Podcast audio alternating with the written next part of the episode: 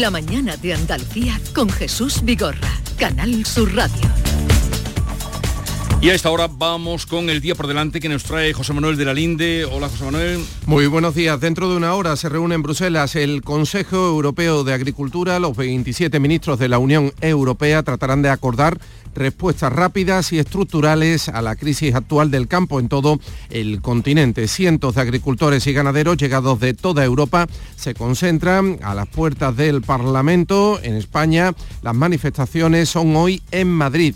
Sobre el incendio de Valencia, los peritos judiciales y la policía científica siguen investigando para conocer cuál fue la causa. Algunos de los afectados han podido recoger lo poco que les ha quedado. Hoy está previsto que los reyes visiten la zona afectada. Seguimos pendiente de la situación de Barbate y de todo el campo de Gibraltar después de la manifestación de este domingo en la que los vecinos pidieron que no se les relacione con el narcotráfico. Tres personas del clan de los Candela están en libertad con cargos por su implicación en el secuestro de un hombre en Sanlúcar de Barrameda hace una semana. La Corte Internacional de Justicia de la ONU termina hoy la audiencia para determinar las consecuencias de la ocupación de Israel en Palestina, que se prolonga desde hace ya casi eh, ocho décadas. España presenta su posición hoy ante los jueces favorable a la retirada de israelí de los territorios ocupados. Y lo venimos notando desde esta madrugada, está lloviendo en toda Andalucía, desde la pasada tarde han caído en torno a 20 litros por metro cuadrado en puntos como Huelva, Sevilla, Cádiz y Málaga. Granada, Jaén esperan hoy nevadas en las sierras. Estas dos provincias, junto con la costa de Almería, están además en aviso amarillo por viento y fenómenos costeros. Por aquí viene hoy el día, Jesús. Vale, muchas gracias. Eh, continuamos con Silvia Moreno, Pepe Landi, Teo León Gross. Hablaremos también dentro de unos minutos con la consejera de Salud y Consumo de la Junta de Andalucía, Catalina García, para ver eh, qué nos puede decir de ese plan de choque, nuevo plan para tratar de aligerar, eh, rebajar las listas de espera que para intervención quirúrgica al 29 de diciembre en Andalucía eran 142.500 los pacientes que estaban esperando para una intervención quirúrgica, 53.000 de esos, 53.014 fuera ya del plazo de garantías que da el sistema andaluz de salud. No sé si queréis apuntar algo más de Coldo, esperamos acontecimientos, la dimisión de Ábalos que se está pidiendo eh, desde todos los ámbitos. Yo, me he quedado con, porque comentabas, comentabas con eh, que mm, Ábalos eh, aludía al hecho como, como parte, no sé si de una especie de estrategia de defensa, al hecho de que esto de, que los asesores estén muchos... Eh, no, no, que todos los asesores acababan en consejos de administración. a mí me parece un agravante. Es que me parece, me parece que, estamos, que, es el centro del del problema. ¿Recordáis cuando mm, en, la, primera década de este siglo, en los años 2000, eh, era muy habitual que todos los concejales, diputados provinciales, diputados me refiero a diputaciones, alcaldes, estuvieran en los consejos de administración de las cajas de ahorros? Y, así acabaron. Y, y, cómo terminaron las cajas de ahorros? Es que aquí no puede servir cualquiera para cualquier cosa. Que yo no, no me refiero tanto a la formación académica ni a la titulación, sino a, una trayectoria profesional, a una... Mm, hablábamos de los políticos profesionales, que, son... Mm, una especie de, han sido y quizás todavía son, en este caso lo demuestra, una plaga, eh, sobre todo en Partido Popular y en el PSOE. En toda España, en Andalucía, conocemos casos de, mm, personas que no tienen una trayectoria profesional previa ni una posibilidad de trayectoria profesional posterior, por lo tanto se aferran y a veces eh, permiten que este tipo de, personajes eh, lleguen a la administración pública y manejen cantidades de, dinero de todos mm, absolutamente asombrosas. Y así terminamos con, las cajas de ahorro y ahora. Y Pepe, eh, recordemos que este gobierno fue a las últimas elecciones, fue una de la, fin, una de la información que, que publicaron distintos medios, eh, con un incremento eh, de, la anterior legislatura del 26% en el número de asesores, que han llegado, han llegado a superar los 800 asesores en el gobierno. Hombre, no creo que los 800 estén en consejos de administración, pero, seguramente nos da una idea, nos da una idea de, cuántos, la, las estructuras municipales. la nube de empresas públicas, todo tipo de fundaciones, entes, es que eso ante, ante una afirmación así, alguien tendría que haber dicho, supongo yo, ¿no? No, no todos los asesores no va, pero lo dijo, por tres veces lo dijo. Más de 50 millones están ahí en el presupuesto para la partida de, asesores. En el libro, en el libro de Sí, sí, adelante. No, no, pero en, las estructuras municipales, los ayuntamientos también el incremento de, asesores y por, por, no señalar a los demás y no tentarnos la ropa nosotros y de diputaciones, por cierto, un porcentaje altísimo, altísimo, que depende de, la zona, pero siempre son más del 30, el 40, el 50% periodistas.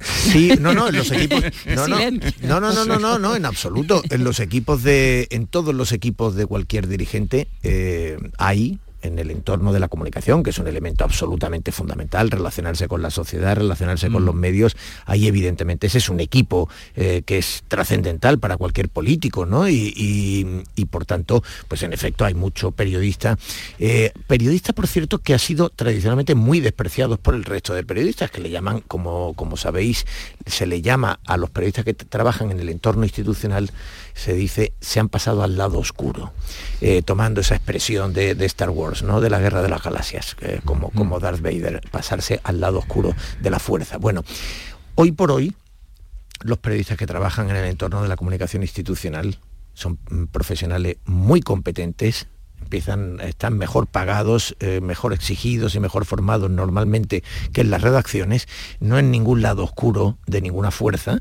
eh, y es una tarea que es eh, enormemente importante y ojalá haya muchos muy buenos haciéndolo bien. Tienes razón Pepe, en que es verdad que... Pero están para proteger a su señor, o sea, eso está, está claro. Claro, es decir, su señor tiene que comunicarse y quiere comunicarse eficientemente. Y, y, ahí, y ahí hay Efectivamente, ahí hay dos intereses distintos. Un periodista que trabaja en un medio eh, lo que busca es, se supone, una información que interesa al conjunto de los ciudadanos. Tiene que satisfacer mm. su derecho a la información. Y un periodista que trabaja con eh, en una administración o en una institución, trabaja al servicio de esa administración o esa institución. No está dando información al servicio de los ciudadanos, sino que está haciendo comunicación al servicio de una institución. Pero eso, eso, esa, digamos, esas dos tareas son perfectamente legítimas. Sí, sí, sí, Pero cuando es otra cosa distinta, es otro personaje distinto, otro, yo, lo digo, yo lo digo por defender a los compañeros que trabajan en el entorno institucional, donde hay mucha gente estupenda que trabaja muy bien. Pero por concretar, por concretarte, yo me refería a los, a los periodistas que acaban siendo asesores no eh, eh, realizando labores de comunicación en gabinetes de prensa, ni labor de comunicación institucional sino mm, yo he conocido, vosotros también seguro, a muchos periodistas que han acabado siendo asesores mm, ideólogos políticos. Ah, bueno, sí, sí. Y coldos, mm, coldos con e- efectivamente, que han acabado siendo coldos. por coldos Vale, eh, otro asunto, ya veremos, esto dará para muchos días y ollas, días y ollas. Em, Todavía está en llamas. Ya llegarán, los, ya llegarán los rescoldos. También, también. Em, no sé qué sentís como ciudadanos españoles y hasta dónde va a tener. anoche, cuando el Mobile eh, World Congress, que va a reunir allí a 95.000 personas en Barcelona, que es de lo más, fin, importantísimo, bien de toda España, de toda Europa, ¿hasta cuándo, hasta cuándo ¿Hasta cuándo Catilina? Catilina. Eh, va a tener que aguantar. Este rey, de luego, es... que, no vaya a, recibirlo el presidente de la Generalitat, esas, esas descortesías, esa, mm, Claro, no va a sacar un sable para decirle eh, aquí tienes que estar, ni mucho menos, pero qué, mm, descortesía, qué falta de gusto, ¿no? Luego se sienta a la hora de comer, pero no recibe al rey de España. A ver, eh, yo creo que estas, estas cosas que se convierten, en se convierten en pequeñas tradiciones. pequeñas tradiciones, pero que son eh, folclóricas. Son a ver, de respeto. A ver, no sé si alguien le vio a ese gesto una pequeña épica la primera vez. Es decir, oye, voy a romper, voy a hacer un gesto que es no estar donde tengo que estar para dejar solo, para dejar en evidencia al rey. Eh, pero eso ya pasó. Quiero decir, eso si pudo tener alguna... ayer otra quiero vez, decir, no, me refiero, no, me refiero que, que la primera vez alguien pudo pensar que era un gesto con una potencia simbólica importante y que, y que bueno, que era una descortesía, pero una descortesía que hacía para llamar la atención o poner el foco. Pero digo que, que con la repetición se ha convertido en una pequeña ridiculez, porque además, como han perdido tanto el sentido del ridículo, pues no, va a darle la mano en la puerta, pero luego va corriendo a sentarse a su lado en la cena y comparte la cena. Y dice, hombre, mire usted, usted es un pequeño, usted es un pequeño pamplina, ¿no? Un botarate, un, un, mentecato, es decir, de verdad.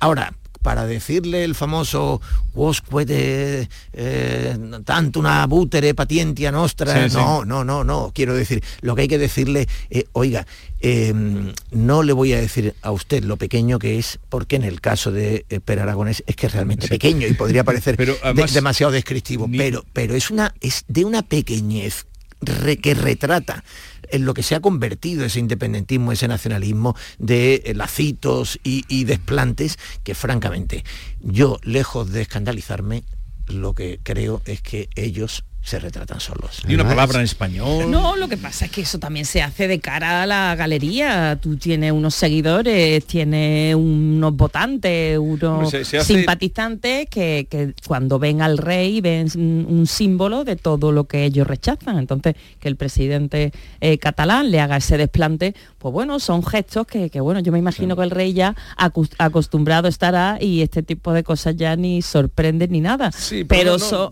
los desplantes es, de mal gusto eh, eh, llegar allí a Cataluña y que no te eh, pero claro, esto lo hará de cara a la alcaldesa de Ripoll, que vosotros sacáis hoy en el mundo en portada. La alcaldesa de Ripoll, que dice, España usa la inmigración para acabar con la nación catalana, lo que llevan diciendo de cuando iban los andaluces pobres a trabajar a buscarse la vida. Es que, Esto dice hoy en la portada de nuestro periódico. Es que, es que con mensajes de este tipo, ahí se ve el, el, racismo, el racismo, lo que está, el racismo puro y duro, que ahora se le da el barniz de progresía y de, y de pero es que con mensajes de esto eh, es tremendo, ¿no? Que hagan ese, ese alegato desde Cataluña y eh, pasamos del España nos roba a nos mandan los inmigrantes. en fin.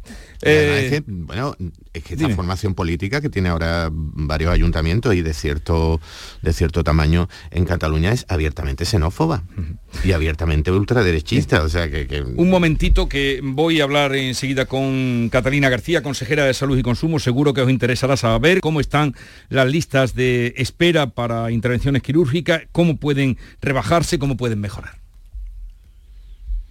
La mañana de Andalucía con Jesús Vigorra. Mirad chicos, os presento. Este es mi tío Ángel. Bueno, su tío, su tío. Soy como su padre en realidad. No, tío, eres mi tío. Pero soy como tu padre. A ver, si te he querido como un padre. Soy más que tu tío. Soy como tu padre. Sí, sí, tu padre. Vamos, tu padre. Bueno, pues eres mi padre. Por 17 millones de euros uno se hace padre de quien sea. Ya está a la venta el cupón del Extra Día del Padre de la ONCE. El 19 de marzo, 17 millones de euros. Extra Día del Padre de la ONCE. Ahora cualquiera quiere ser padre. A todos los que jugáis a la ONCE, bien jugado. Juega responsablemente y solo si eres mayor de edad.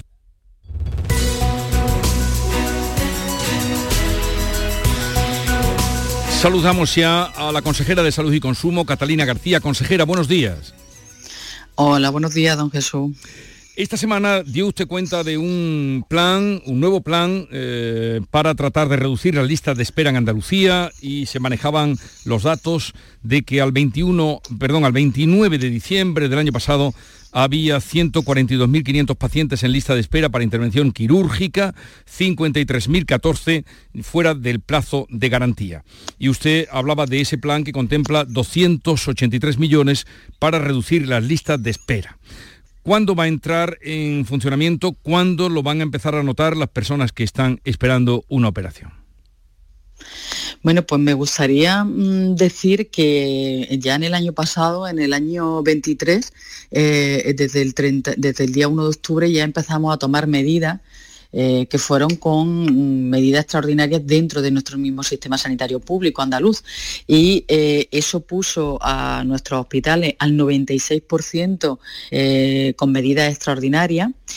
Y, lo que supuso es que tuvimos 14.000 intervenciones quirúrgicas más en esos tres meses que en el mismo periodo del año 22. Y ahora lo que queremos es seguir haciendo ese trabajo con nuestros propios hospitales y nuestros propios profesionales porque para eso ese plan de 283,3 millones de euros tiene dos fases. Una, que es con nuestros propios centros, que son 163,3 millones de euros, y otro será con mm, eh, los conciertos externos con 119 millones de euros. Pero la parte más importante de ese plan extraordinario va a estar en el sistema sanitario público andaluz con esos 163,3 millones de euros esos 53.014 em, pacientes que están fuera del plazo de garantías que establecía em, el Servicio Andaluz de Salud, ¿cuándo cree usted que estarán ya operados? Bueno, pues eh, con todas las cuentas que hemos puesto encima de la mesa con este plan, lo que vemos que es que a 31 de diciembre del año 24, el 60% de esos pacientes que están fuera de plazo estarán ya operados y que el 18% de la lista de espera la habremos reducido. Esas son las cuentas que no hemos hecho. Conciertos con las privadas, puesto que ese plan, como usted ha dicho, los 283 millones, eh, pues una parte va para eh, incrementar, pues supongo que eh, horas extraordinarias, contratación de médico y otro para el concierto con las privadas. Em, ¿Con cuántas privadas o en qué provincias hay concertación con la sanidad privada? Bueno, pues va a haber en todas las provincias eh, los contratos que, ahora se están trabajando en ellos son para Cádiz, Huelva, Sevilla, Jaén y Almería. Eh, va a haber también un contrato complementario para Córdoba y Granada y Málaga tiene ahora mismo sus contratos en vigor. Por lo cual todas las provincias eh, tendrán esos contratos y además serán accesibles para todas las empresas que haya en todas esas provincias todas las provincias, pues en todas las empresas van a poder acceder a esos contratos. Pero insisto, la parte más importante de este plan de garantía sanitaria es para nuestros centros sanitarios.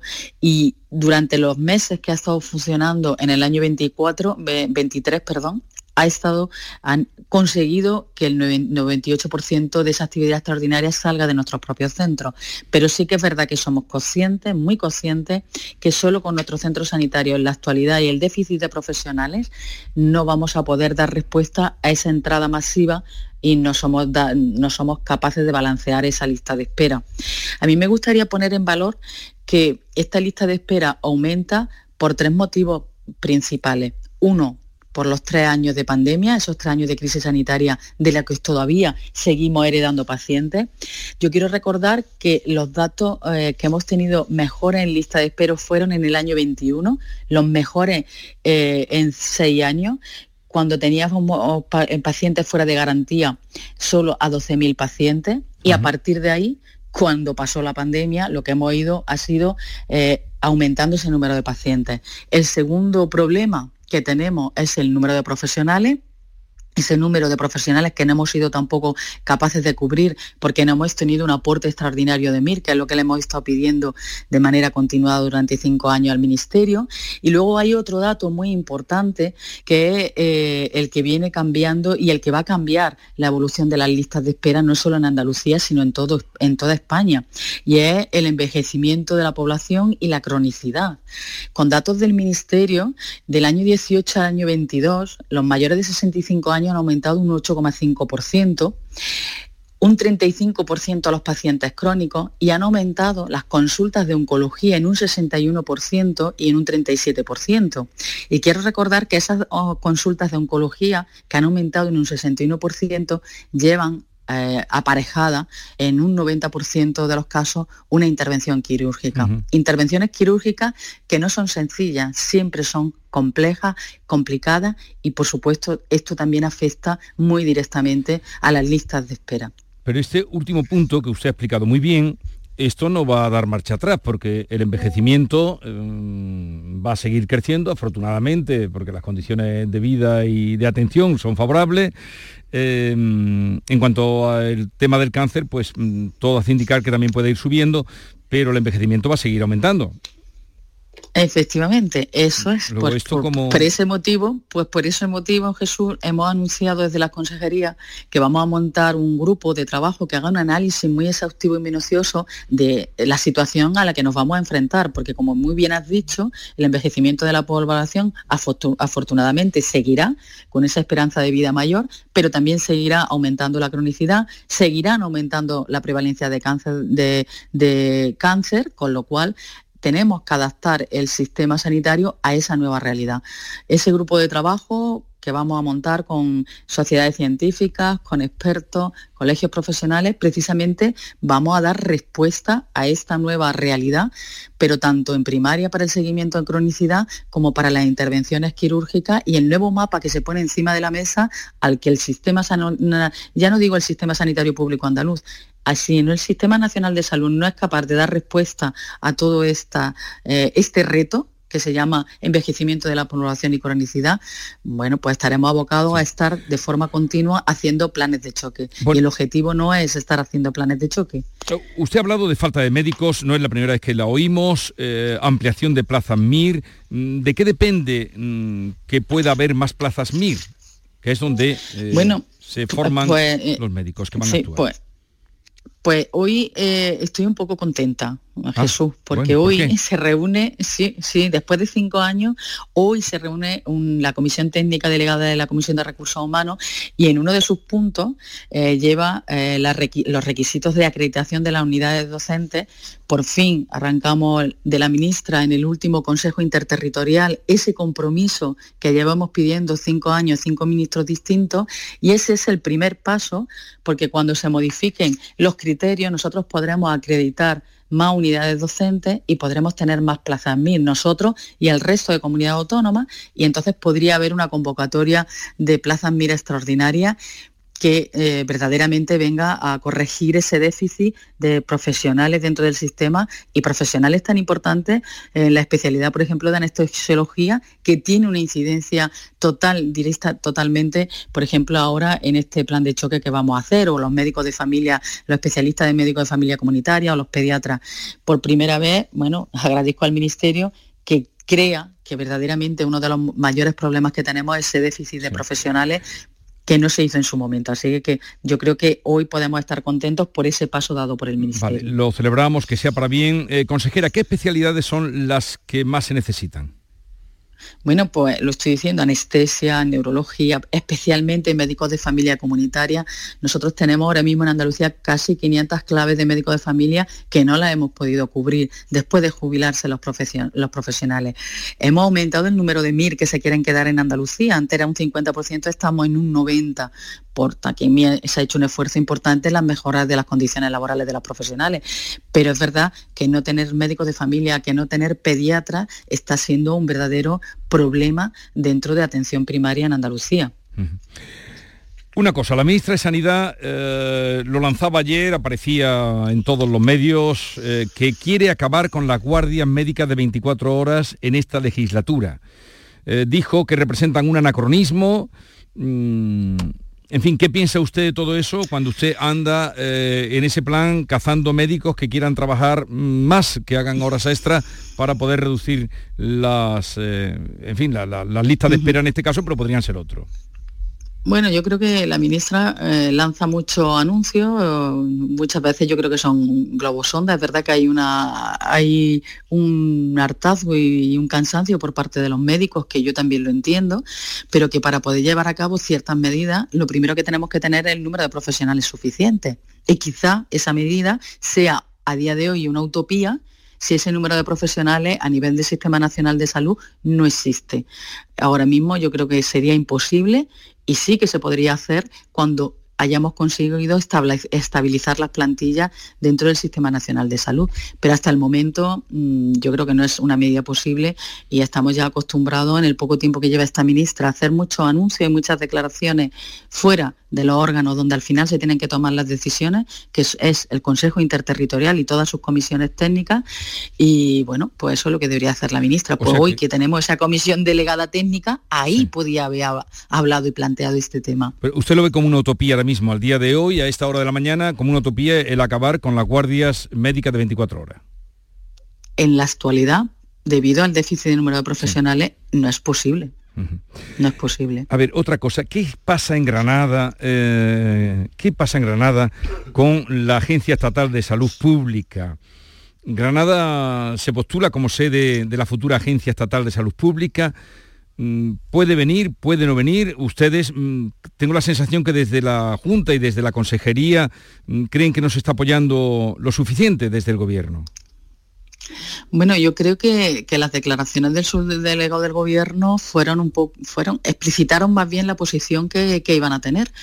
Eh, nosotros lo que hemos pedido es que eh, desde hace un año, cuando se constituyó un grupo de trabajo, donde estaba el Ayuntamiento de Granada, que entonces era un signo político distinto, pero que entendió que era bueno para Granada, son 49 entidades las que están dentro de ese grupo de trabajo, que están haciendo un trabajo muy importante, un estudio y un informe muy riguroso eh, que para avalar a Granada como ciudad para que esté la Agencia Estatal de Salud Pública. Yo le pido al Partido Socialista que mm, apoya a Granada, que se olvide de colores. Eh, ya tuvo un batacazo con la Agencia de Inteligencia Artificial.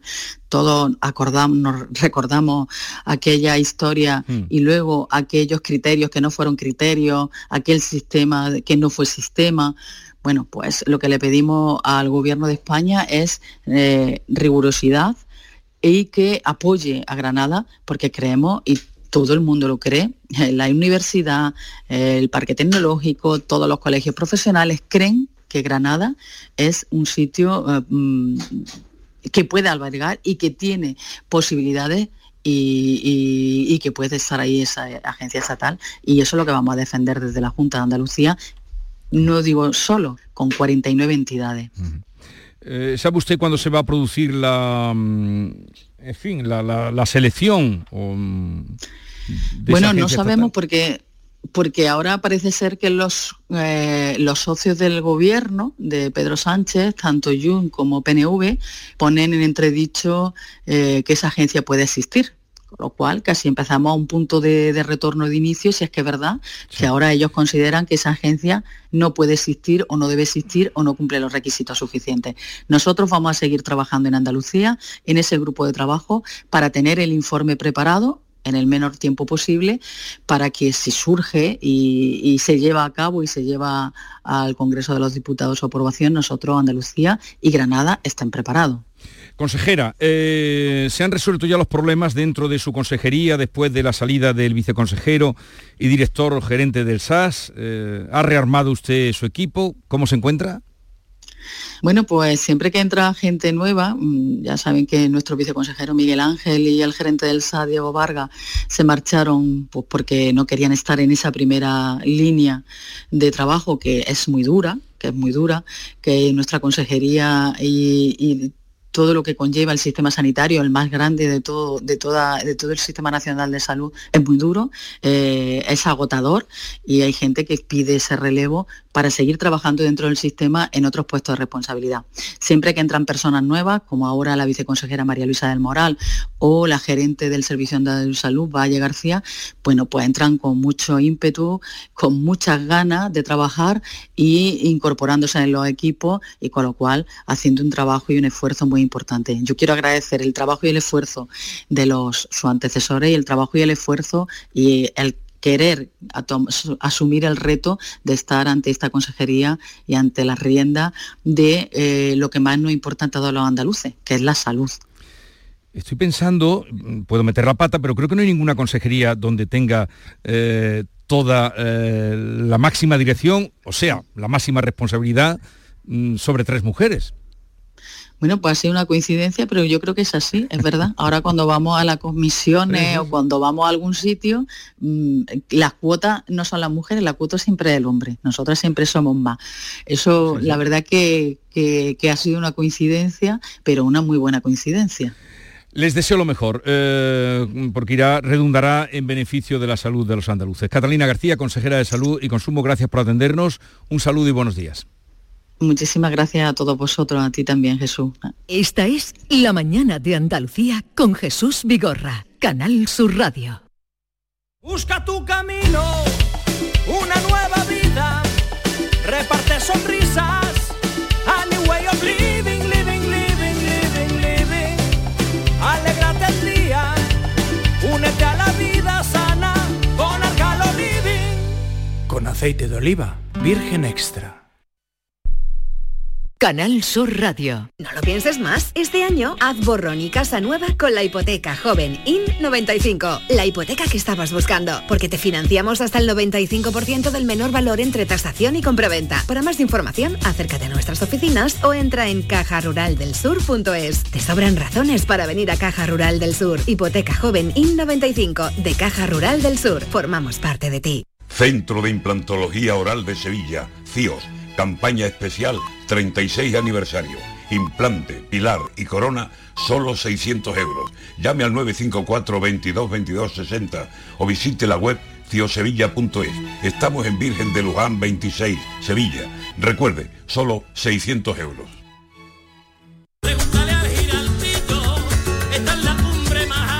La voz de un sabio que para saber de Sevilla le preguntó al giraldillo por los lugares más bellos del barrio de Santa Cruz. Y este le respondió. Con aires de azar, maestranza y catedral, la hostería del Laurel has de visitar y en ella sus tapas, vinos y demás viandas probar. La Hostería del Laurel. Visítenos en Plaza de los Venerables 5 o a través de nuestra web lahosteriadellaurel.com. Porque si le preguntas al giraldillo, Hostería del Laurel, no te la dejes atrás. El flexo de Paco Reyero. A partir de medianoche no podemos decir esto ha venido para quedarse y por supuesto tampoco no, si eso ya lo sabía yo. A mí esta hora me parece muy mal, muy mal, muy mal.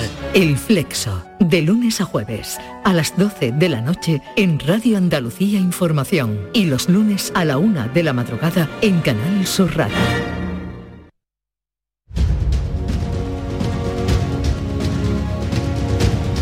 La mañana de Andalucía con Jesús Vigorra.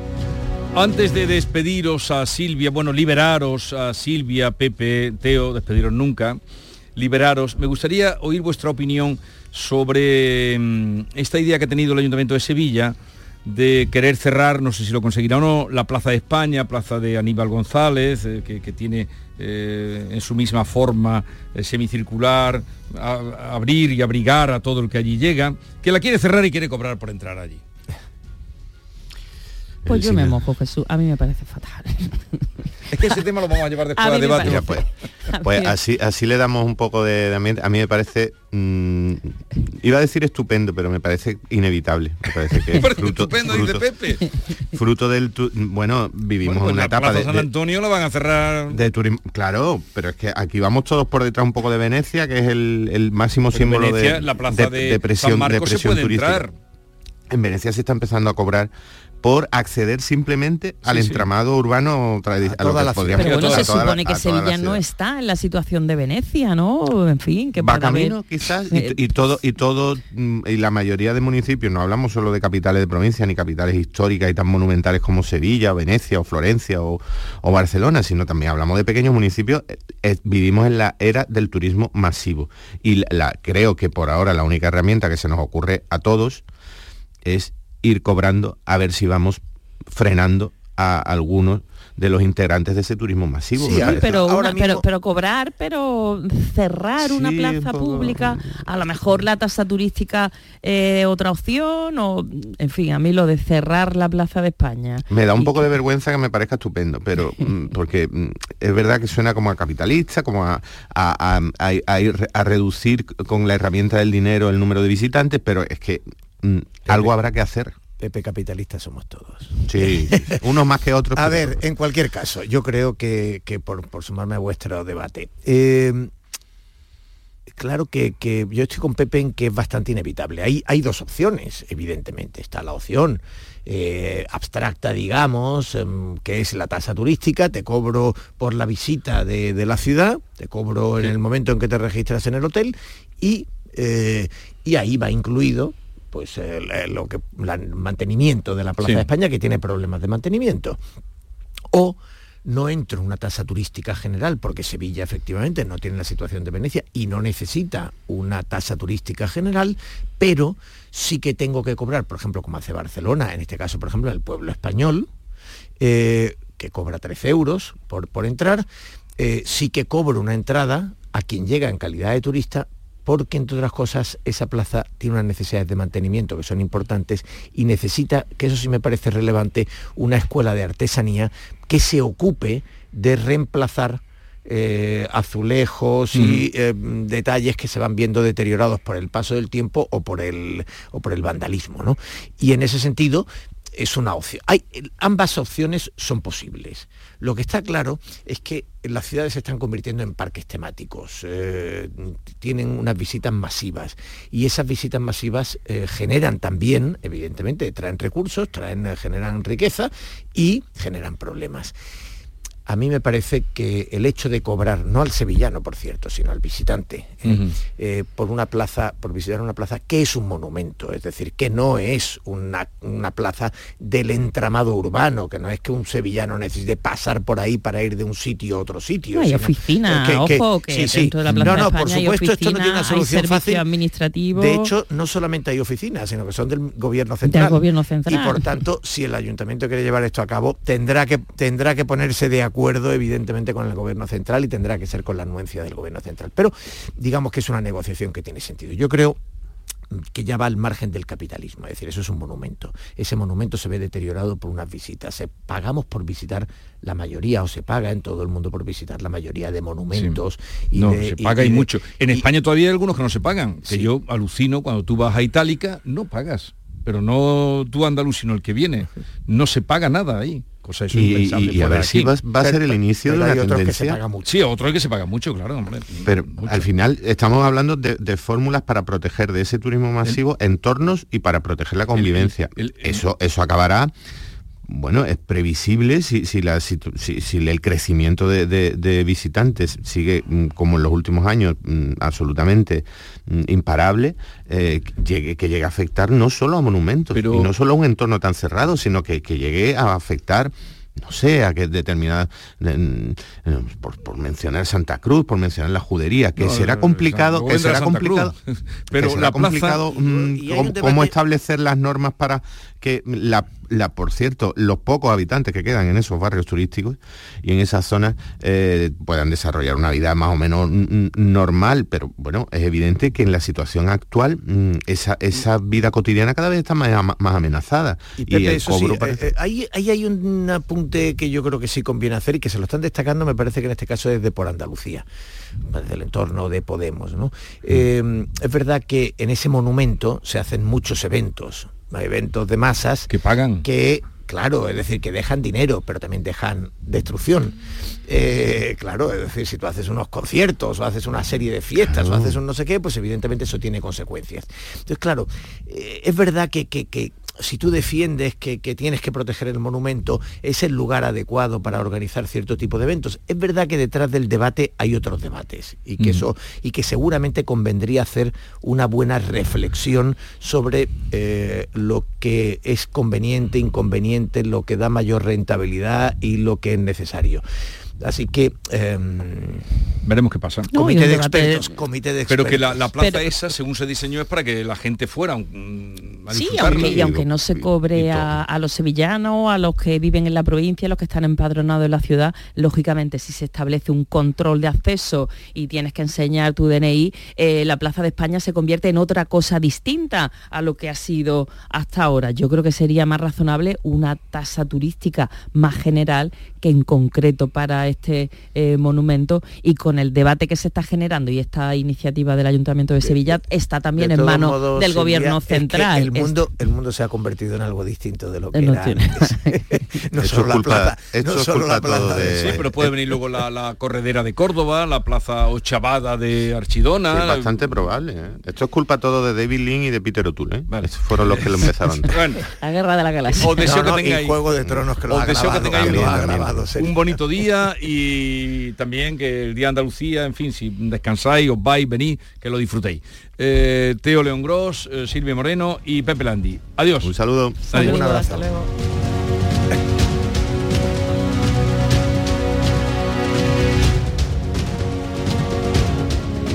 Esta es La Mañana de Andalucía con Jesús Vigorra, Canal Sur Radio. Renew Descubre Renew, una amplia gama de vehículos de ocasión para todas tus necesidades. Elige entre eléctricos, híbridos de gasolina o diésel, reacondicionados y certificados. Llévate tu vehículo de segunda mano totalmente revisado y aprovecha la garantía Renew. Además, tasamos tu coche actual y financiamos el que compres. Descubre los vehículos de ocasión en es.renew.auto. Y además este mes con condiciones especiales en tu concesionario Renault y Dacia de la Comunidad de Andalucía. Canal Sur Radio. ¿Tienes problemas con tu dirección asistida, caja de cambios, grupo diferencial, transfer, turbo o filtro de partículas? Autorreparaciones Sánchez, tu taller de confianza en la Puebla del Río. www.autorreparacionessánchez.es Líderes en el sector, Autorreparaciones Sánchez bien te sientas, chiquilla, que bien te sienta. Qué bien te sienta tu traje de flamenca Aires de Feria. Sus nuevos diseños te van a enamorar. Lunares, colores y texturas, reflejos de nuestra tierra. Aires de Feria. Trajes de flamenca llenos de elegancia, sensualidad y creatividad. Aires de Feria. Enamorados de Andalucía. Traje de aires de feria gitana, que bien te sienta. Vuelve a tomar ese España a debate, con los más interesantes análisis de la actualidad. El jueves 7 de marzo, Mariano Rajoy examinará la actualidad española y pondrá el colofón a la duodécima edición del Foro España a debate. A las 20 horas en el Auditorio Rafael de León. Entrada libre hasta completar aforo. Síguenos también por streaming. Ayuntamiento de Tomares. Tomares como a ti te gusta. Este lunes desde la 1 y 5 de la tarde, la tertulia de la jugada de Sevilla te llega desde el restaurante Hummo de Clandestine Grill Company, con la última hora de tu equipo y el análisis con los protagonistas. La brasa más canalla de Sevilla se cocina al carbón en San Bernardo. Restaurante Hummo de Clandestine Grill Company, en calle Juan de Mata Carriazo número 4. El resumen de la actualidad del día, con toda la información y la última hora del deporte, el análisis de la economía que tanto te afecta, las entrevistas que te aclaran lo que pasa. Todo lo que necesitas saber para estar informado lo tienes en el Mirador de Andalucía, de lunes a viernes, desde las 7 de la tarde con Natalia Barnés. Contigo somos más Canal Sur Radio, contigo somos más Andalucía.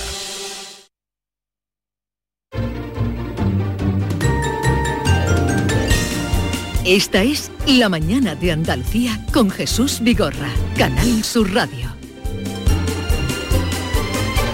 Eh, Maite Chacón, buenos días. ¿Qué tal, Jesús? Yolanda Buenos Garrido, días. buenos Hola, días, bienvenida. buenos días. David Hidalgo, buenos días. Hola, buenos días. Y, eh, hola, buenos días. Hola. Eh, Be- Bea Rodríguez, que ya lleva desde muy temprana hora con nosotros. Bueno, vamos a 10 años sin Paco de Lucía. Córdoba quiere recuperar su homenaje al guitarrista.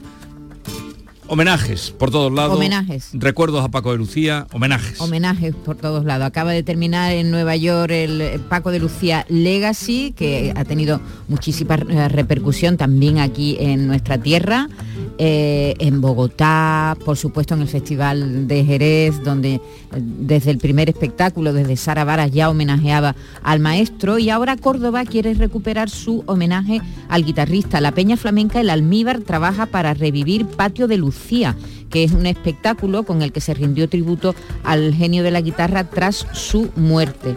Eh, así que lo quieren recuperar. Jesús, sabes que bueno que los homenajes se suceden por todo el mundo y, y quieren recuperar esta asociación, este, este gran homenaje. Este domingo, por cierto, se ha presentado en Nueva York las grabaciones que ya contábamos aquí, ¿te acuerdas, no? Las grabaciones inéditas, no se sabía nada Pero, de ellas. ¿Habéis oído algo? No, no, no, todavía no. Se ha presentado ayer en Nueva York y ya cuando venga toda la gente que viene de Nueva York después de estar allí esto, esta semana de homenaje, pues eh, podremos oír estas primeras grabaciones de, de los, mm, ¿sabes cómo se llaman? No? El disco se va a llamar Pepito y Paquito. Eran tan pequeños que le han puesto los diminutivos a los dos hermanos, Pepito y Paquito. Antes incluso de los chiquitos de Algeciras, que es lo que estamos oyendo, que fueron las primeras grabaciones de los Lucía, ¿no?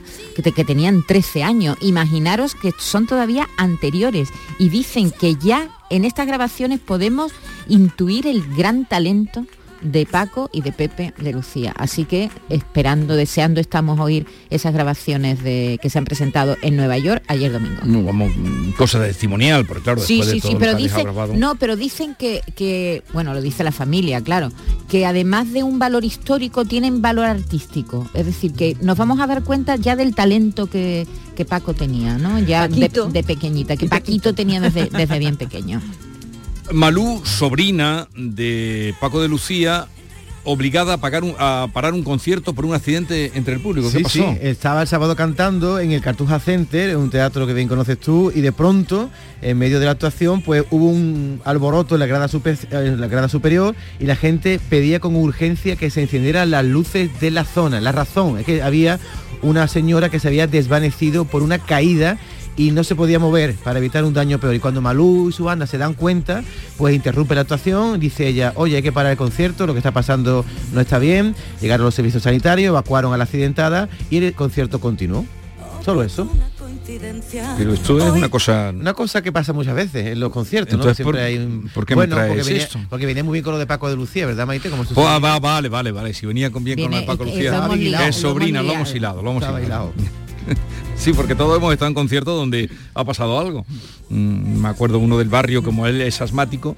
mm, ¿El barrio es asmático? Sí. eh, sí, bueno, tiene problemas Ajá, ajá. y, y- y se apuró que hubo una persona allí, ha parado el concierto y más. Uno de Aute vi yo parar en, eh, aquí en el Fibes, el último de los, que- de los, de los últimos que dio ya el pobre. Eh, no por él, sino por el público también sacaron allí a una persona. Bueno, en, en este concierto de Malú, aparte de esta señora, hubo también una lipotimia, que también es muy habitual en los conciertos, las lipotimias. Sobre todo en verano, ¿no? Con el calor y tal. Bueno, esto era en un sitio cerrado. ¿no? Los tres detalles más significativos de la fotografía falsa que circula de la princesa Leonor. Pues sí, la princesa Leonor ha sido víctima de un bulo, una estafa que ha circulado por las redes sociales después de que se publicara una imagen en blanco y negro, una instantánea en primerísimo plano que querían que pareciese hecha por la sesión de fotografía que Ani Leibovich hizo a los reyes Felipe y Leticia el pasado 7 de febrero. Algo que es completamente falso y que parece estar hecho por inteligencia artificial. Lo primero que destaca la fotografía generada por inteligencia artificial es que el look de Leonor es mucho más maduro, parece mucho mayor, con un peinado más adulto, unas facciones más afinadas, la imagen de la princesa se ve en general como la de una mujer, pues más, ma- mucho más mayor que la edad que ella tiene. Además sus cejas están afinadas, eh, tiene menos toque juvenil de, de lo que ella, bueno, pues de la edad que tiene, como estamos diciendo, y, y parece como si fuese es- una, una estrella. Eh, Sí, sí, está guapísima. Está El- el- guapísima. yo, mm, Podemos encargar nosotros fotos así que A nos saquen así de ¿verdad? guapo. A ver, la ¿No la habías visto? Está Uy, guapísima, sí, es como- parece- como si una lo hubieran- actriz. estrella, Como sí, si lo sí. hubieran embellecido con inteligencia artificial. Como si le hubieran puesto un filtro de esos que se ponen ahora de belleza Uno o extrema. 200, uno, uno o o 300 filtros. Bueno, pues... Ella es eh, muy guapa, pero aquí está es muy guapa, espectacular. Está espectacular, sí, sí, guapísima. Eh, esta, esta sesión de fotos eh, fue el pasado día 7 de febrero, fue contratada por el Banco de España para el nuevo retrato del rey Felipe VI y Leticia, un trabajo por el que la entidad ha pagado alrededor de 135.000 euros y al contrario de lo que muchos creen, estas instantáneas no van a estar incluidas en los retratos oficiales ni serán las que se utilicen para actos y centros Claro, porque es un encargo del banco. del banco. Simplemente estarán enmarcadas en la galería de retratos de Reyes del Banco de España, fundado en Madrid en 1782. Arcángel y Paco Cruzado se suman al proyecto para inundar de música la UCI del Hospital Juan Ramón Jiménez de Huelva. Una iniciativa súper bonita por parte de los equipos del Hospital Juan Ramón Jiménez y Cruz Roja Huelva, que han involucrado nada más y nada menos que a 500 músicos voluntarios para mejorar con su música la calidad de vida de los pacientes de la UCI y también de sus familias. Ahí, además de Arcángel y Paco Cruzado, están eh, los del Conservatorio, la Túnel Orfeón, la Camerata Concertante, la Coral de la Catedral y la Universidad de Huelva, la Asociación Onullas y más de 30 músicos a título individual. Son los que van a participar en esta iniciativa que va a durar algún tiempo porque son sesiones que se van a ir eh, repitiendo. Mm, las intervenciones a lo largo de eh, los próximos meses, a las seis y media de la tarde, en el espacio central de la UCI. ¿Qué dicen estos músicos? Pues que están encantados de participar en iniciativas de este eh, grado, de este talante, porque lógicamente la música cura y si con ello pueden contribuir a la sanación de los enfermos, o por lo menos a su mejoría, pues encantados de la vida.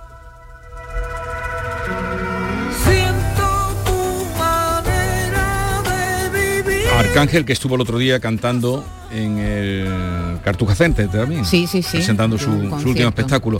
La cordobesa Lourdes Pastor opta con cuatro candidaturas a los premios MIN de música independiente. ¿Qué premios son estos? No hay día en los que no aparezcan 18 premios. Bueno, pero esto es, esto Min, es un premio. das un premio te lo dan. Esto es un premio ya que tiene mucha historia. Nacieron en 2009 con el objetivo de reconocer la creación artística, la diversidad cultural, el nuevo talento. Sobre todo es, es un premio para música independiente, Jesús. Y eh, eh, destacamos a Lourdes, que es quien estamos oyendo, que opta con cuatro candidaturas a los premios MIN de la música independiente. Pero hay muchísimos mm, eh, músicos nominados y muchísimos andaluces. Están Adiós Amores, está Antonio Arco, está David Palomar, Chambao, Diego Guerrero, Diana Navarro, Escorzo, Guadalupe Plata, Fino Ollonarte, en fin, un montón de artistas andaluces. L- ¿Por, es- ¿por qué lo digo? Pues porque eh, este, estos premios tienen como varias fases, una primera fase de inscripción de los artistas y las bandas participantes y una segunda fase de votación público en general que termina el 6 de marzo y al que pueden vo- votar todo el mundo. Es decir, que todos podemos entrar en www.premiosmin.com, buscar a nuestro artista favorito y votar. Y a partir de ahí un jurado profesional es el que se encarga de decidir quién se lleva un premio. Es el único, son los únicos premios de la música que tienen una candidatura específica del flamenco. ¿Has ido este fin de semana al cine? No, he ido al, al teatro, al teatro, no a un concierto. ¿Qué concierto? Al de el mm, contra no, ¿conoces al sopranísimo venezolano? No, sopranísimo venezolano. Sí, sí, sopranísimo, un sopranísimo venezolano. No era por si habéis visto alguna de las películas que están ahora, eh, en fin, de, de los secretos o... No, no, no, de los últimos estrenos no he visto nada. Fue un concierto de Samuel Mariño. Es como, a él se llama a sí mismo sopranísimo, en realidad es un contratenor. Son de, esta- de estos hombres que tienen voz de mujer, completamente, Completamente de voz de mujer. mujer. Castrati, Pe- a lo castrati. Bueno, a- antiguamente se llamaban, los castraban para que los voz. hombres se quedaran con esa voz infantil, ¿no?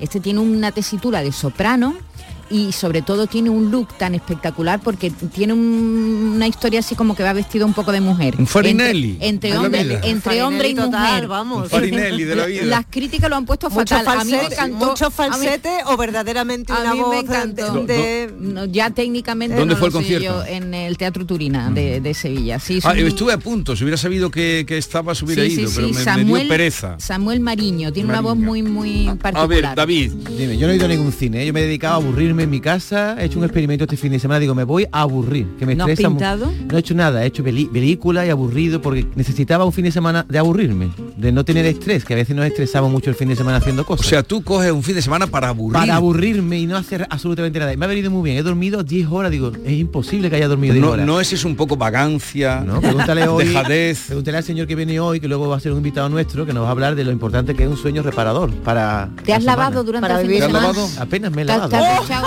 Me he chupado, me he chupado No, un poco y ya eso, está. Eso otro es lo que de verdad ti, diferencia un, un buen fin de semana Te de tengo, relax. te tengo que contar una cosa, me acordé de ti. Que ni te me acordé de, y me acordé de, de una tendencia, o a lo mejor lo es, y yo no Tendencia sabía. a no lavarse.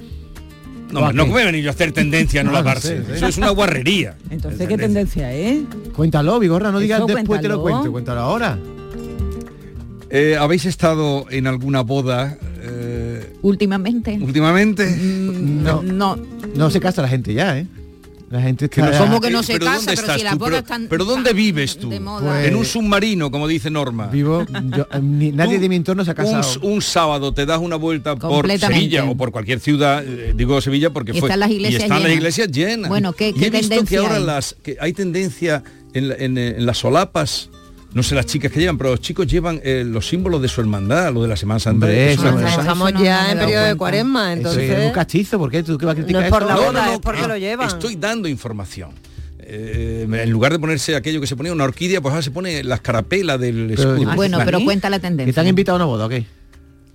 Entraba estos chicos jóvenes eh, que nos están mirando, ¿desde dónde son? ¿De dónde son estos jóvenes? Creo que vienen de EUSA, de la escuela universitaria EUSA, de USA, de universidad privada que hay aquí en Sevilla. Mira, escucha esto. Pasé y me parecieron unos sonidos mm, de Semana Santa. Y entonces paré para ver si es que sacaba algún pasito, porque ahora todos los días se saca un paso, una anda, una, una mudá, una... No, los novios estaban entrando con una marcha de Semana Santa. Eso es el capillismo elevado a la extrema. Los novios estaban entrando con una marcha de Semana Santa. Con un poco pasos quiero. No, no, no. Entraban con una marcha de Semana Santa. Digo, esto se va a poner de moda. Eh, no era esta, ¿eh? No era, pero llegará. Pues yo lo, veo bien. Tú porque critica todo. No estoy criticando nada. Estoy dando información. Hay gente que se casa con las salves rociera, con el beso bonito ese de los rebujitos, no sé qué. Pues uno se casa con la marcha de su hermandad. Pero vamos a ver, las marchas de hermandad eh, acompañan a misterios y a pasos de pasión. Ya no. Ya no, ya las marchas de hermandad están por todos lados. No, no, esto En un montón de discos, en un montón de artistas las utilizan. Esto se va a repetir. Y, yo lo estoy diciendo a sabiendas de que alguien lo copiará. En una, en una iglesia entraban a marcha de Semana Santa. Cuando, uno, morir. cuando uno va al matrimonio, en idea va hacia el Calvario. No, Hay que poner una marcha. Tiene similitud, ¿no? Hoy día ir al matrimonio es un Calvario. mirándolo así, mirándolo así. ¿Has visto? Pesimista. yo no lo criticaría. No, pero hoy día cada vez se, se casa menos gente y si quiere que se casa. Que no se casa menos gente. ¿Quién te está diciendo a ti eso? No, está equivocadísimo. a mí hace 30 años. pero tú no tienes edad de que se case la gente de tu alrededor. Tú tienes edad ya de que tus amigos sean abuelos. Pero lo malo, lo malo no es que entren. bueno, lo malo no, lo malo no. De ir a bautizos de abuelos. Lo, sorprendente no es que entren en una iglesia con marcha de Semana Santa, los novios, que esto lo vi yo con mis ojitos. Pero igualmente entraron en el convite así, ¿eh? O sea, tú no lo ves como una tendencia, sino como una cosa de mal o No veo que esto lo va a copiar todo el mundo. Lo que es de mal gusto, esa es la pregunta, ¿Pero por qué me preguntas a mí? Yo estoy informando. no, tú estás aquí con un poquito de, ironía. Está diciendo lo que ha visto y lo que Yo estoy dando cuenta de lo que he visto porque yo salgo de mi casa, no como tú que te encierras los fines de semana. ¿Por dónde vamos, David? Por Beethoven. Por Beethoven. el ADN de Beethoven. pero pregúntame primero qué he hecho este fin de semana, hombre. Que ¿Qué has hecho este fin de semana? He ido, he ido, a Osuna y he visitado la colegiata. Ay, que no había ido. Habrás disfrutado. He disfrutado como una loca. Y todo lo bueno que me habían contado, vamos. Te ha parecido poco. Absolutamente. Vale. Y ahora viene la segunda pregunta. ¿Dónde comiste? No pude comer en casa curro porque oh. estaba hasta arriba y no había manera de reservar. Eh, que eras amiga, pero ni en la barra. No, a mí me da cosita. Nada, nada, ni en la barra. Estaba, estaba rebosar. de mi arma. Osuna está de moda. Está todo está a casa curro, pide comer y dice, mira, ponlo la cuenta de Vigorra. Y no pasa nada, Vigorra pasa y lo paga. Me harto de comer y encima ni pago. No, pero tú no, ¿eh? Yo, yo sí. Yo lo he hecho muchas veces y habrás pasado por allá para Lo que pasa es que son tan buenos que ni siquiera me lo habrán dicho. Pero no te pases tú. Pero Casa Curro, el, el bar de las 200 tapas. Totalmente, tenían ahí una cantidad de pizarras. Y no pudiste ni en la barra pudiste tomar algo. Había mucha gente que va, que va, ¿no? ¿Y en el, currito de enfrente? en el currito igual, si es que estaba Osuna a reventar, pero si es que Osuna ya había en Osuna? no, no, no, Osuna que está de moda, van autobuses con su guía lleno de turistas. Que no cobran, por, no cobran por entrar. No cobran, por entrar. van a hacer con la Plaza de España, que por cierto no Hombre, la colegiata sí cobran, ¿eh? Ya, pero digo, en la, plaza... No, no cobran, no es muy caro. Y además te hacen un precio por, los tres, ¿verdad? Por los tres monumentos. el Museo Arqueológico, la colegiata y el Ahora, si quieres ir, últimamente. Si quieres hilar bien, como queda dos minutos, hila y pon ya, expon el tema del día que tiene que ver con el turismo. Venga, y la pregunta, ¿cuál es, Yolanda? ¿Con Beethoven de fondo? Sí. Bueno, pues con Beethoven de fondo. Beethoven, ambientó su obra Fidelio aquí en Sevilla, o sea que todo está hilado. ¿Qué le parece pagar por entrar en la Plaza España? ¿Estos chicos conocen la Plaza España todos? todos. ¿Qué os parece que se tenga que apoquinar por entrar? No, Uy, están todos con el dedo para abajo. bueno, decimos Plaza España porque la iniciativa del Ayuntamiento de Sevilla, cualquier plaza de Andalucía. la copiarán, la copiarán. Seguimos.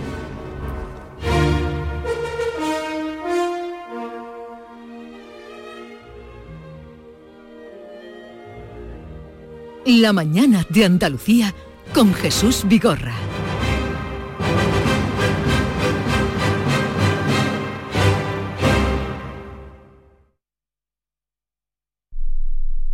Canal Sur Radio. Vuelve a tomar ese España a debate, con los más interesantes análisis de la actualidad. El jueves 7 de marzo, Mariano Rajoy examinará la actualidad española y pondrá el colofón a la duodécima edición del Foro España a debate. A las 20 horas en el Auditorio Rafael de León. Entrada libre hasta completar aforo. Síguenos también por streaming. Ayuntamiento de Tomares. Tomares como a ti te gusta.